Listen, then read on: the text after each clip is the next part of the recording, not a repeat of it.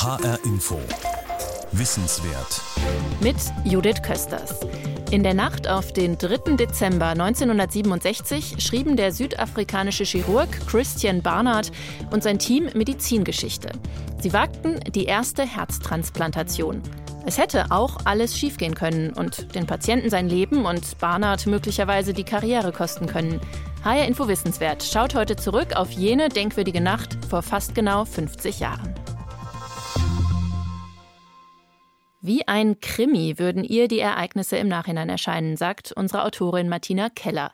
Ihren Rückblick auf die Tage und Wochen rund um die erste Herztransplantation hören Sie jetzt. Professor Barnard called us all together and he said, Look, I'm going to do a heart transplant, and you must all be on call, the whole team, because we're going to need everybody. And he said, I don't want you to talk about it. He said it has to be a success. Dini Friedman war dabei. Als Kardiotechnikerin gehörte sie zu dem Team von Spezialisten, das sich im Herbst 1967 auf die erste Herztransplantation der Geschichte vorbereitete. Als Professor Christian Barnard die Mitarbeiter in seine Pläne einweihte, beschwor er sie. Die erste Herztransplantation müsse unbedingt ein Erfolg werden.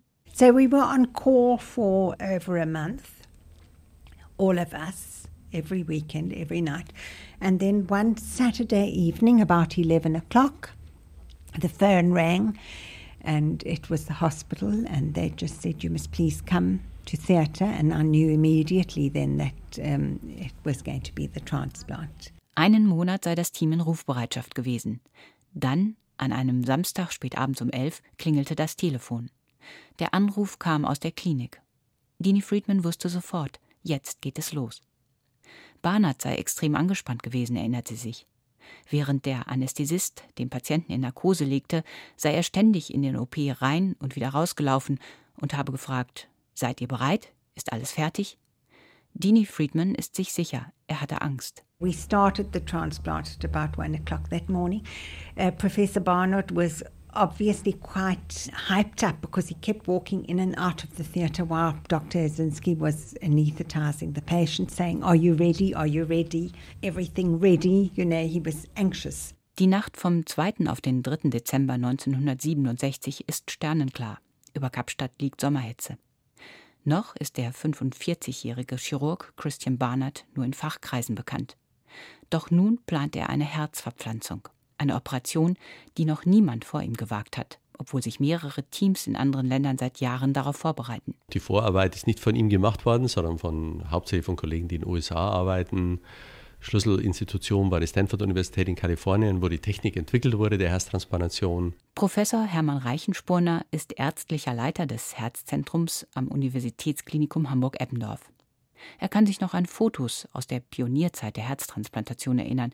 Er war damals acht Jahre alt. Es hatte was Hasardeurhaftes, deshalb hat es ja auch niemand anders gemacht vorher. Ähm, er war Hasardeur in dem, was er gemacht hat, aber er hat es aus tiefster Überzeugung gemacht, dass es der richtige Zeitpunkt ist.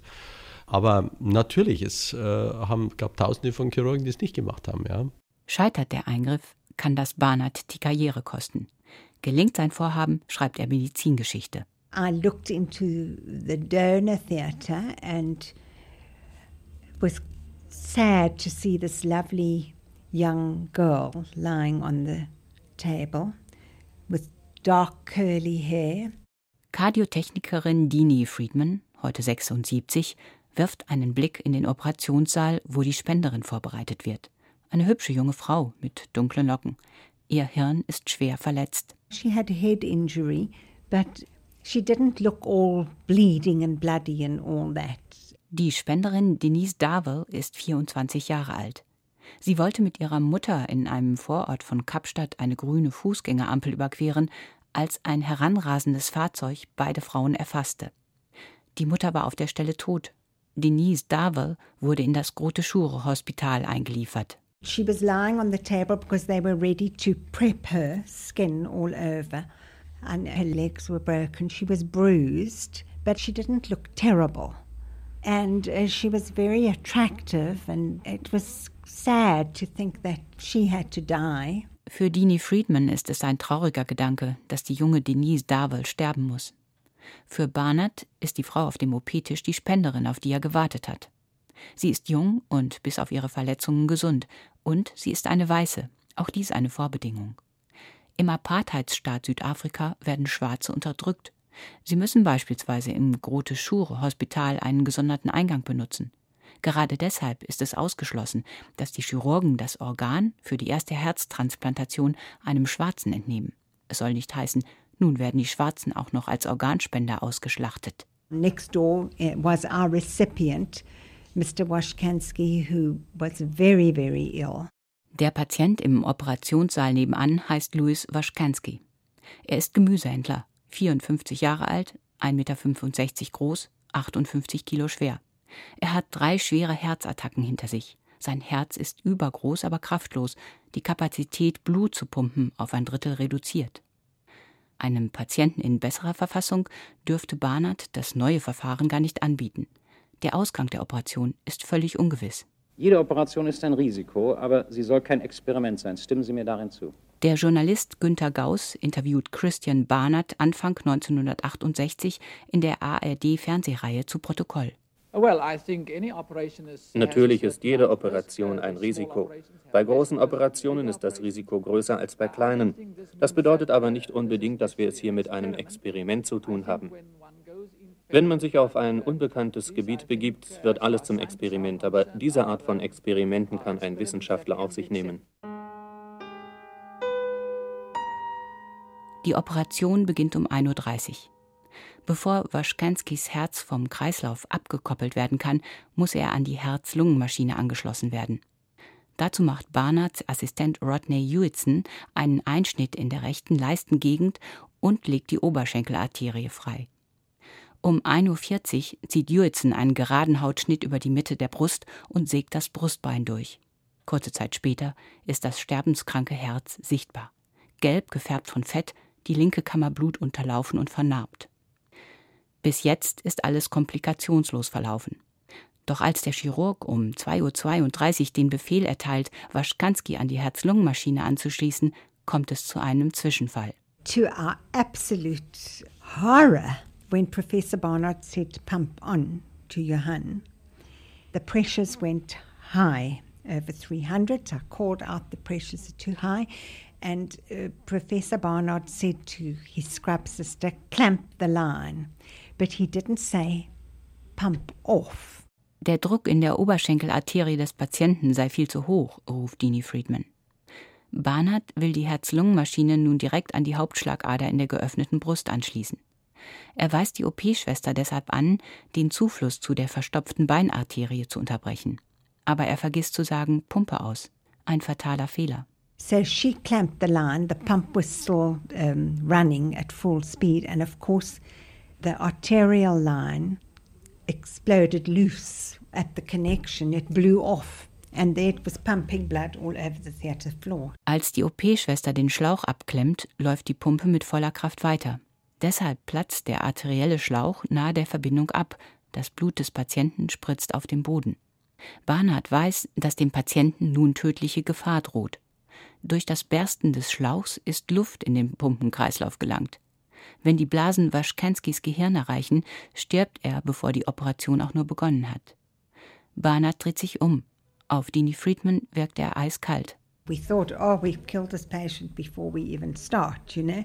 And Professor Barnard turned round and he was as cool as a block of ice.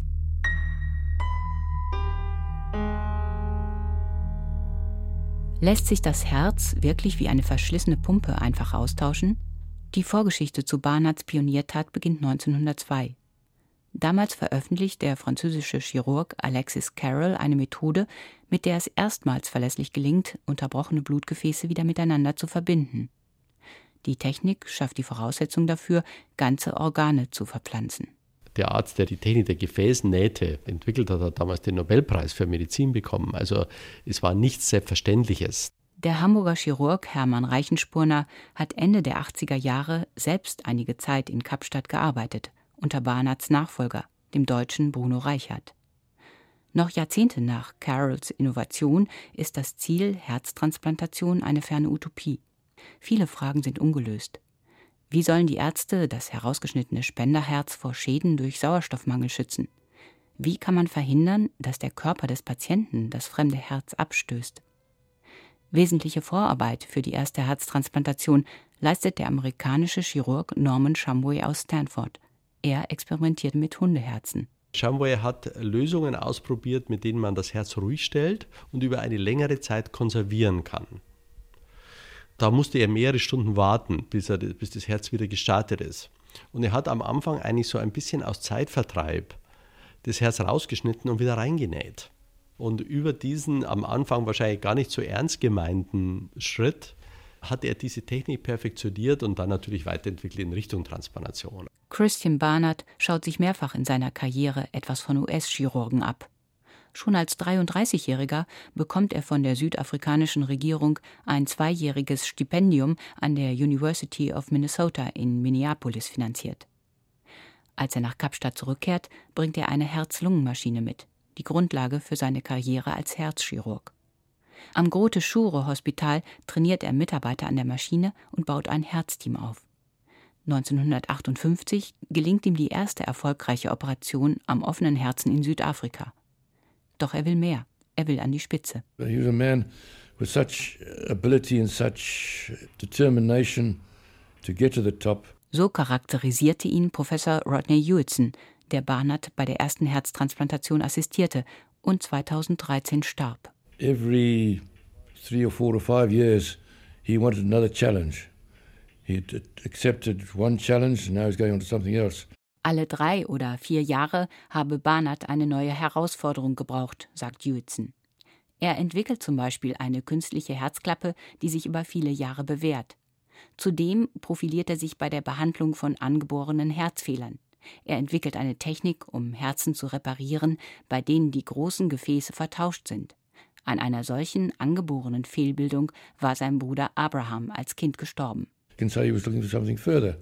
What's the next step? And so gradually he got onto this idea of uh, of organ transplantation as the great uh, hurdle to get over. Die nächste große Herausforderung für Barnard war die Transplantation, sagt Hewitson. Wieder sucht er Inspiration in den USA. Diesmal hospitiert er drei Monate in Richmond und arbeitet dort unter anderem mit Richard Lauer zusammen, der mit Norman Shumway durch Hundeexperimente die Herztransplantation vorantreibt.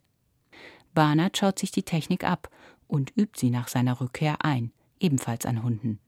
Experimente an Hunden sind heutzutage seltener geworden. Damals waren die Regeln nicht so streng und solche Experimente üblich. Der Erfinder des Herzschrittmachers, der kanadische Wissenschaftler Callaghan, hat behauptet, sie hätten Herztransplantationen an 49 Hunden vorgenommen und keines der Tiere habe überlebt. Ist das korrekt? Günter Gauss 1968 im Gespräch mit Christian Barnard. Ja, das trifft zu. Es kommt darauf an, welchen Zweck Sie bei diesen Hundeversuchen verfolgen und was Sie dabei untersuchen wollen. Unser Zweck bei diesen Hundeversuchen bestand hauptsächlich darin, über die technischen Probleme Klarheit zu bekommen und nicht darin, etwas über die Überlebenschancen auf längere Sicht oder über immunologische Probleme zu erfahren. In Bezug auf diese unsere Ansicht, nämlich die Klärung der technischen Schwierigkeiten, waren unsere Experimente durchaus erfolgreich. Technisch sind im Jahr 1967 mehrere Chirurgen weltweit in der Lage, ein Herz zu verpflanzen. Doch noch immer gefährdet die Immunreaktion des Empfängers den langfristigen Erfolg der Operation. Die Ärzte wissen nicht mal, wie sie eine Abstoßung richtig diagnostizieren sollen. Warum riskiert Barnard zu diesem Zeitpunkt die erste Herztransplantation? Rodney Hewitson, sein damaliger Assistent, muss nicht lange überlegen. Der Erste zu sein, das war seine Motivation. To be the first.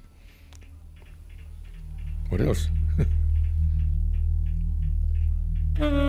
We only had less than two minutes to get him back on bypass again without having a brain damaged patient. Kardiotechnikerin Dini Friedman erinnert sich gut an den Moment, da die historische Operation zu scheitern drohte. Weniger als zwei Minuten hat das Team, um den Patienten wieder an die Herz-Lungen-Maschine anzuschließen, bevor er einen Hirnschaden erleidet.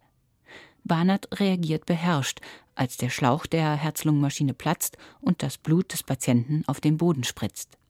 Schließlich hat er in den USA selbst lange an der Herz-Lungen-Maschine gearbeitet. He knew exactly what to do in the event of any accident. He was prepared. Zunächst trennt Barnard die Herz-Lungen-Maschine vom Körper seines Patienten, um zu verhindern, dass Sauerstoffbläschen in dessen Gehirn gelangen.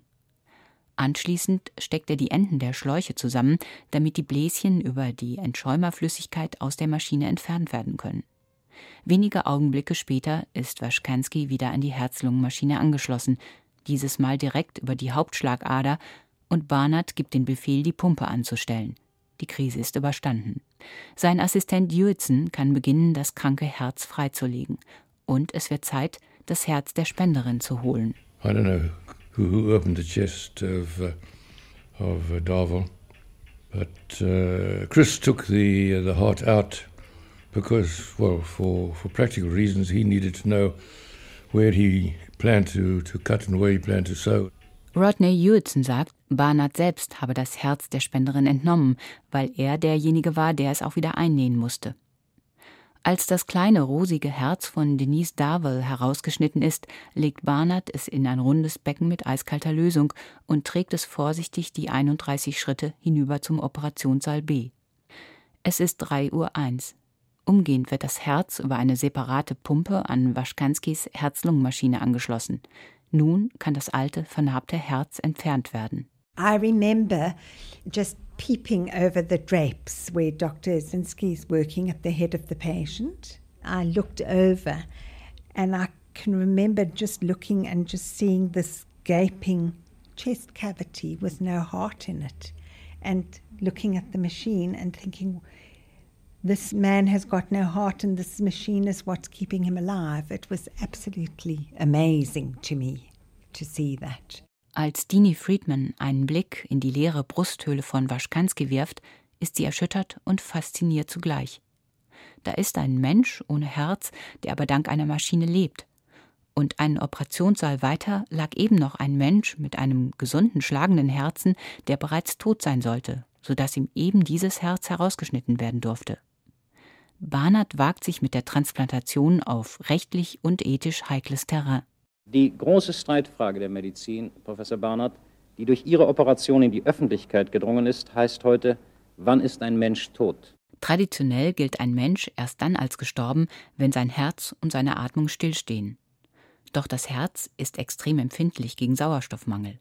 Die Chance, dass ein Transplantat im Körper des Empfängers funktioniert, ist am höchsten, wenn es im Spender bis zuletzt arbeitet.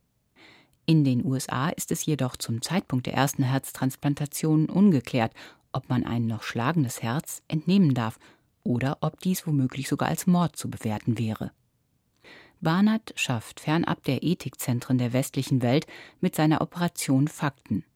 Er setzt voraus, was viele Chirurgen in anderen Ländern bislang nur fordern, den Tod des Menschen neu zu definieren – als das unwiderrufliche Erlöschen aller Hirnfunktionen. Sie haben mehrfach in den vergangenen Wochen Ihre Definition des klinischen Todes gegeben. Sie sagen, dass der Tod vermutlich dann eintrete, wenn das Gehirn, wichtiger als das Herz, tot sei.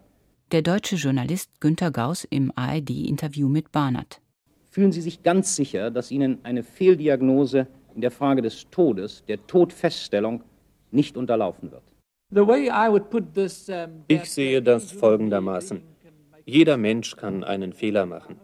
Aber ich möchte den Patienten sehen, der sich vollständig erholte. Einen Erwachsenen, dessen Kreislauf ganz zum Stillstand gekommen ist, dessen Blutzufuhr zum Gehirn vollständig unterbrochen ist. Und all dies fünf Minuten lang bei normaler Temperatur, das heißt unter normalen Bedingungen. In einem solchen Falle hat das Gehirn so weitgehende Schädigungen erlitten, dass es nicht wiederhergestellt werden kann. In Südafrika gilt seinerzeit ein Mensch gesetzlich als gestorben, wenn zwei Ärzte den Tod festgestellt haben. Vor der ersten Herztransplantation hat Barnard vorsorglich einige Kriterien für den Hirntod festgelegt, um später nicht angreifbar zu sein.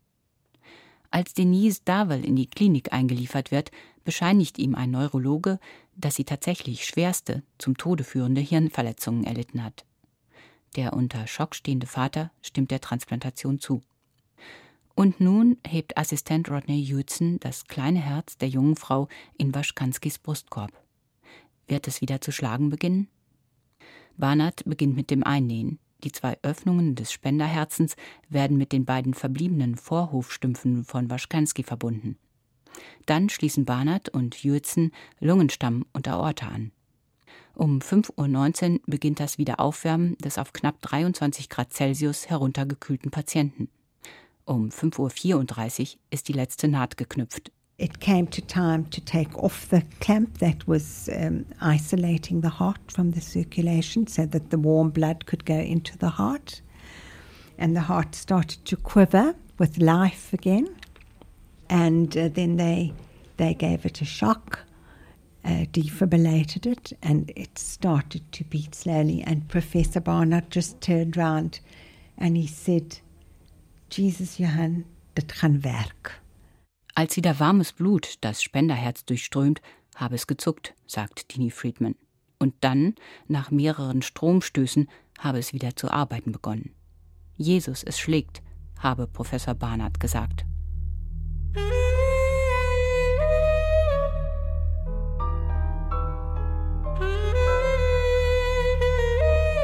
Bereits am Tag der Transplantation, am 3. Dezember 1967, erreichen ihn Anrufe aus aller Welt.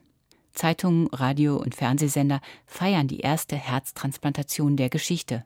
Das war einfach eine ganz große Sache und das kann ich mich erinnern bei der Herztransplantation und genauso natürlich bei der ersten Mondlandung. Das war natürlich Breaking News. Da wurden natürlich wegen solcher Nachrichten Programme gestoppt. Hermann Reichenspunner, der ärztliche Leiter des Herzzentrums am Universitätsklinikum Hamburg-Eppendorf. Dass der Herz ist der Motor des Lebens, ja, ohne Herz geht gar nichts. Ohne Niere können Sie noch an der Dialyse sein, ja, und trotzdem weiterleben. Aber ohne Herz funktioniert gar nichts. Und ich glaube, diese Dramatik, die dahinter steckt, führt zu dem Fakt, dass es eben äh, wesentlich mehr Aufsehen erregt hat. Weltweit bricht nun eine Welle los. Im Verlauf des Jahres 1968 werden in verschiedenen Herzzentren weltweit mehr als 100 Herzen verpflanzt. Die Ergebnisse sind jedoch niederschmetternd. Nur wenige Patienten überleben länger als sechs Monate. Da gab es wirklich ein paar Zentren, die, die wahrscheinlich zu wenig gut vorbereitet waren. Ja. Banat war extrem gut vorbereitet, Shamwe war extrem gut vorbereitet, andere Zentren vielleicht nicht so sehr. Ja. Nach den Fehlschlägen gilt an vielen Zentren jahrelang ein Moratorium. Nur wenige machen weiter. Norman Shumway arbeitet beharrlich daran, das Problem der Abstoßung zu lösen. Aber erst als ein Medikament eingeführt wird, das nicht das komplette Immunsystem blockiert, sondern nur jenen Teil, der die Abstoßung auslöst, wird die Herztransplantation ab den 80er Jahren zur Routine. Sie ist eine etablierte und bis dato die erfolgreichste Therapie der sogenannten terminalen Herzinsuffizienz, also der endgültigen Herzschwäche, die mit Medikamenten, Herzschrittmachern, Herzoperationen nicht behebbar ist. Wir haben ja ein Jahresüberlebensraten von 90 Prozent, fünf Jahresüberlebensraten von 75 Prozent, zehn Jahresüberlebensraten von 60 Prozent von Patienten, die normalerweise innerhalb eines Jahres versterben würden. Mehr als 120.000 Herzen sind seit 1967 verpflanzt worden. Lediglich die Kunstherztherapie, bei der Patienten eine kleine Pumpe implantiert bekommen, hilft Kranken zumindest ähnlich effektiv wie eine Herzverpflanzung. Bleibende Bedeutung hat Barnards Pioniertat auch für das Todesverständnis der modernen Medizin. Die Öffentlichkeit ist gezwungen, sich mit der Frage des Lebensendes auseinanderzusetzen. Bereits 1968 erklärt eine Ad-hoc-Kommission der Harvard Medical School den Hirntod zum sicheren Todeszeichen und bestimmt Diagnosekriterien. Sie hatte eine große Bedeutung, weil natürlich auch der Vater der Herztransplantation, Dr. Norman Shumway aus Stanford, äh, selber immer wieder gesagt hat, dass er nicht weiß, ob er im Januar 68 die erste Transplantation in Amerika hätte machen können, wenn nicht im Dezember 67 Barnard die erste in Kapstadt gemacht hätte. Das heißt, es wurde vor allen Dingen auf regulatorischen Ebenen, ja, wurden plötzlich Wege geebnet, dass solche Dinge eben möglich sind. Barnards erster Patient, Louis Waschkanski, lebt nur 18 Tage mit seinem neuen Herzen. Erst scherzt er noch mit den Schwestern in der Klinik, dann verschlechtert sich sein Zustand rapide. Die Ärzte stellen eine Lungenentzündung fest, die Barnard fälschlich als Teil der Immunreaktion des Körpers deutet. Als er sich seiner Fehleinschätzung bewusst wird, ist es zu spät. Waschkanski stirbt am Morgen des 21. Dezember 1967. Barnard macht dennoch weiter. Gleich sein zweiter Patient, Philipp Bleiberg, lebt anderthalb Jahre mit dem neuen Herzen eine medizinische Sensation. Der nun weltberühmte Chirurg operiert noch bis Ende 1983. Dann zwingt Rheuma ihn aufzuhören. Am Am 2. September 2001 stirbt Christian Barnard mit 78 Jahren an den Folgen eines Asthmaanfalls. Vor 50 Jahren führten Christian Barnard und sein Team in Kapstadt die erste Herztransplantation in der Geschichte der Menschheit durch. Das war ein Feature von Martina Keller. Sie finden diese und viele weitere HR Info Wissenswertsendungen auch als Podcast im Internet auf hrinforadio.de. Ich bin Judith Kösters.